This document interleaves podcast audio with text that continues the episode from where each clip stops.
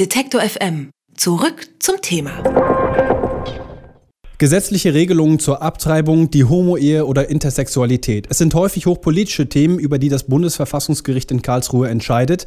Deshalb ist das Gericht auch um politische Ausgewogenheit bemüht.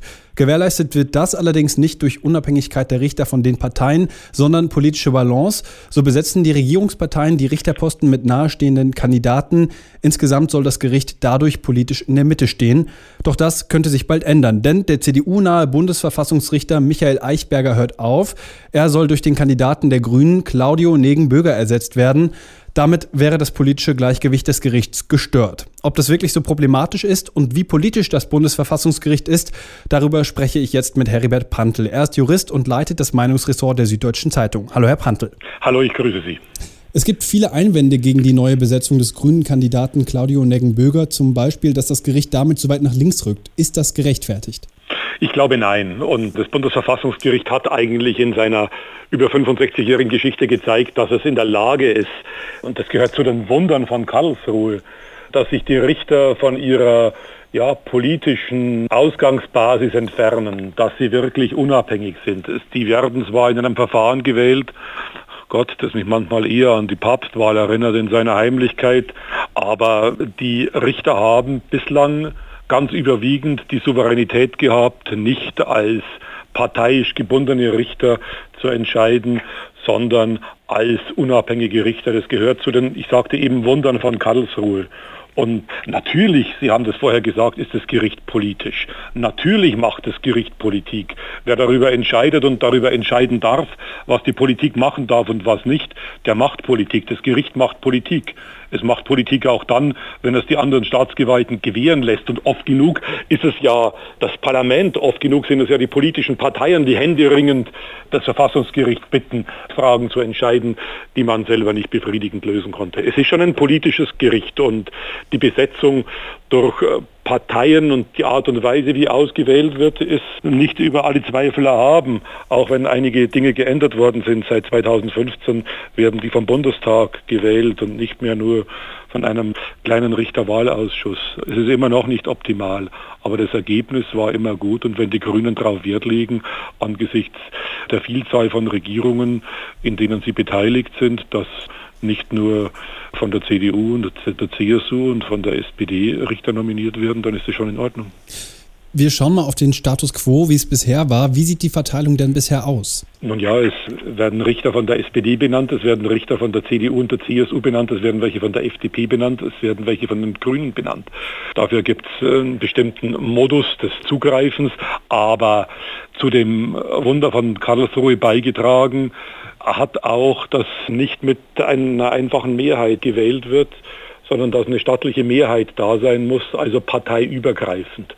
Und dafür reicht wohl mittlerweile nicht einmal mehr CDU plus SPD, also die große Koalition, es müssen mehr sein. Man muss sich also auf Kandidaten einigen, die parteiübergreifend vermittelbar sind. Und das äh, sichert doch eine Richterauswahl, die respektabel ist. Man muss allerdings sagen, und das stößt mir mehr auf als das Parteigebundene, dass die Auswahl auf derzeit sehr lax geschieht. Früher wurde sehr sorgfältig auf juristische Qualifikation geachtet. Es gab in alten Seiten von Hans-Jochen Vogel bis hin zu Hertha Däubler-Gmelin in allen großen Parteien, auch in der FDP, Leute, die wirklich die juristische Szene gut kannten und lange erwogen und ausgewählt haben. Wenn ich jetzt die letzten Besetzungen so anschaue, bin ich mir nicht mehr sicher, ob die alte Qualifikation, die juristische und gesellschaftspolitische Qualifikation der Richter noch wirklich gewährleistet ist und die gewohnten sehr hohen Standards einhält. Wollen wir nochmal über den Modus sprechen, wie denn die Verfassungsrichter gewählt werden? Sie haben schon gesagt, es braucht eine große Mehrheit, eine Zweidrittelmehrheit, wenn ich mich nicht irre. Wieso wird dann nicht darauf verzichtet, Richter über das Parteiticket zu bestimmen, sondern einfach unabhängige Juristen einzusetzen? Über die Frage der Unabhängigkeit kann man sich ja streiten und ich brauche ja auch eine demokratische Legitimation. Es ist nicht so, dass die Richter, die von einer Partei nominiert werden, das Parteibuch in der Tasche hätten. Das wäre jetzt falsch gedacht. Und manchmal stellt sich auch heraus, dass einen Richter, den die CDU benennt und der dann diskutiert wird mit den anderen Parteien oder einen, den die SPD benennt, durchaus nicht im Dunstkreis der Partei anzusiedeln ist. Es ist der Versuch, demokratische Repräsentanz bei der Wahl zu gewährleisten. Bislang ist man mit der Zweidrittelmehrheit, die in beiden Wahlgremien, also Bundestag und Bundesrat, erforderlich ist. Bislang ist man ganz überwiegend gut gefahren mit der Methode. Wenn man mit gut gefahren die Ergebnisse in Karlsruhe meint. Die Richter, die auf diese Weise gewählt worden sind, haben sich als überwiegend wirklich unabhängig herausgestellt. Es waren ganz selten Parteisoldaten und Leute, die nach Parteienmeinung entschieden haben. Das ist die Besonderheit von Karlsruhe. Man wird für zwölf Jahre gewählt, man kann nicht wiedergewählt werden und daraus resultiert einiges an Unabhängigkeit und der Anspruch, den das Gericht an sich selber stellt, ist ja schon ein besonderer. Und wenn das Gericht im Ruch stünde, nach Parteilinie zu entscheiden, dann hätte es nie den Ruf erlangt, zu dem es gekommen ist.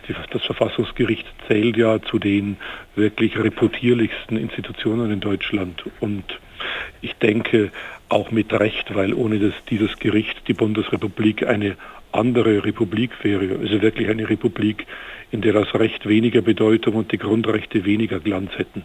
Es ist unendlich viel von diesem Gericht positiv bewirkt worden. Trotzdem soll das Bundesverfassungsgericht ja die politische Landschaft in Deutschland widerspiegeln. Warum ist es dann so kritisch, dass die Grünen jetzt, nachdem sie ja bereits einen Kandidaten im Bundesverfassungsgericht haben, jetzt einen zweiten ins Bundesverfassungsgericht schicken wollen? Ich halte es nicht mehr so kritisch, mhm. weil ich denke, dass ein Kandidat, der auf Vorschlag der Grünen von den anderen Parteien mit Zweidrittelmehrheit mitgewählt wird.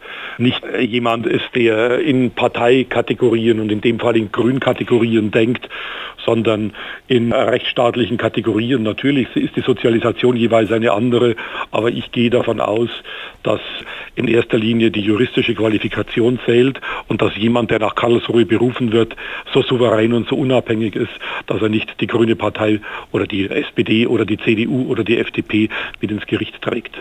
Würden Sie denn dann sagen, Herr Prantl, dass es möglicherweise auch gar nicht so bedenklich wäre, wenn in Zukunft auch die AfD einen Kandidaten aufstellen würde? Wenn ich an die Leute denke, die die AfD für die Ausschüsse im Bundestag den Haushaltsausschuss und den Rechtsausschuss benannt hat und die mittlerweile auch äh, bestellt worden sind, dann habe ich tatsächlich gewaltige Bedenken. Wenn die AfD nicht wirklich rechtsstaatlich denkende und für den Rechtsstaat und für die Grundrechte einstehende Juristen nominieren würde, dann würde ich sagen, hier sind alle Linien überschritten. Über die geplanten personellen Veränderungen im Bundesverfassungsgericht habe ich mit Heribert Prantl von der Süddeutschen Zeitung gesprochen. Vielen Dank, Herr Prantl. Ich danke Ihnen. Alle Beiträge, Reportagen und Interviews können Sie jederzeit nachhören im Netz auf detektor.fm.